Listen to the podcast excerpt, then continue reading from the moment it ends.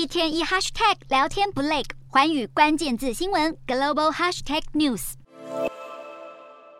美国最大的铁路工会二十二日投票否决了九月达成的暂时性劳动协议，使得美国铁路运输系统很可能在耶诞节前再次陷入罢工危机。在白宫的斡旋之下，铁路劳资双方在九月暂时取得协议，同意为员工加薪两成以上。不过，部分工会其实是对过长的工时以及铁路公司的病假出勤政策感到强烈不满。代表劳工的十二个工会中，一共有四个工会拒绝新的协议，而投下反对票的成员大多都是车长和票务人员等。全美有三成以上的货运都要仰赖铁路运输系统，随着年底罢工的可能性增加，一旦铁路陷入停摆，势必会影响到食品供应，还有电商网购的及时交货状况。尤其年底正逢假期购物旺季，恐怕会进一步冲击美国经济，加剧通膨压力，逼迫联准会延长升息周期。目前劳资双方的协商期限已经延到十二月八日，若届时谈判再次破局，工会将可能在隔天就展开罢工。